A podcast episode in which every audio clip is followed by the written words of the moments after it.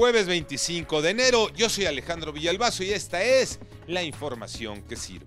Chiapas sufre y mucho las consecuencias del pleito entre los cárteles de la droga. La violencia ha puesto en jaque a los prestadores de servicios que ya no ofrecen esos servicios para que lleguen turistas a la selva lacandona. Hay cancelaciones y cierre de centros turísticos, ejemplo Bonampak o las rutas a las lagunas de Montebello. Fernando Cantón.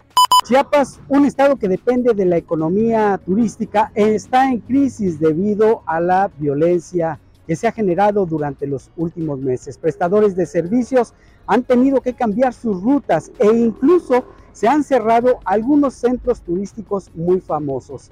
Las agencias de viajes de Europa han cancelado sus visitas a la selva lacandona, pues dicen no hay garantías para que los visitantes puedan evitar esta violencia del crimen organizado que amenaza cada día más a más sitios turísticos y a más población.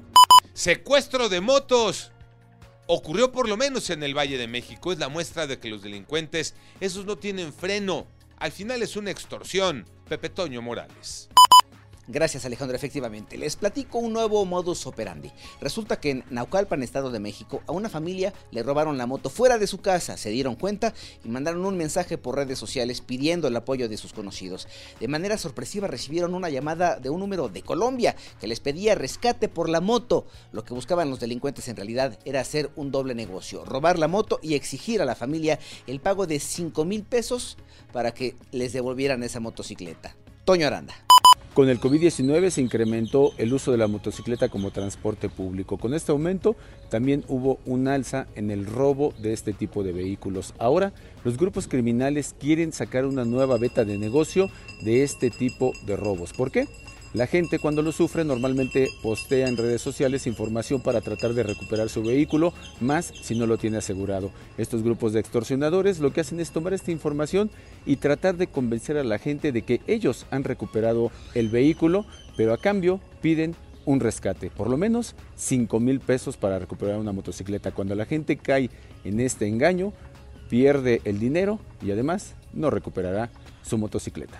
Los Naranjeros de Hermosillo son campeones de la Liga Mexicana del Pacífico, Tocayo Cervantes. Efectivamente, Tocayo, rompiendo un ayuno de nueve años sin levantar el trofeo de la Liga Mexicana del Pacífico, los Naranjeros de Hermosillo lograron barrer en la serie final a los Venados de Mazatlán para obtener su título número 17 en la historia y su boleto para la Serie del Caribe. La escuadra naranja se impuso por pizarra de cuatro carreras a cero en un juego cuatro de la gran final, es decir, barrieron en el partido y barrieron en la serie. Los naranjeros son los campeones. Yo soy Alejandro Villalbazo, nos escuchamos como todos los días de 6 a 10 de la mañana 88.9 y en digital a través de iHeartRadio. Pásenla bien, muy bien, donde quiera que estén.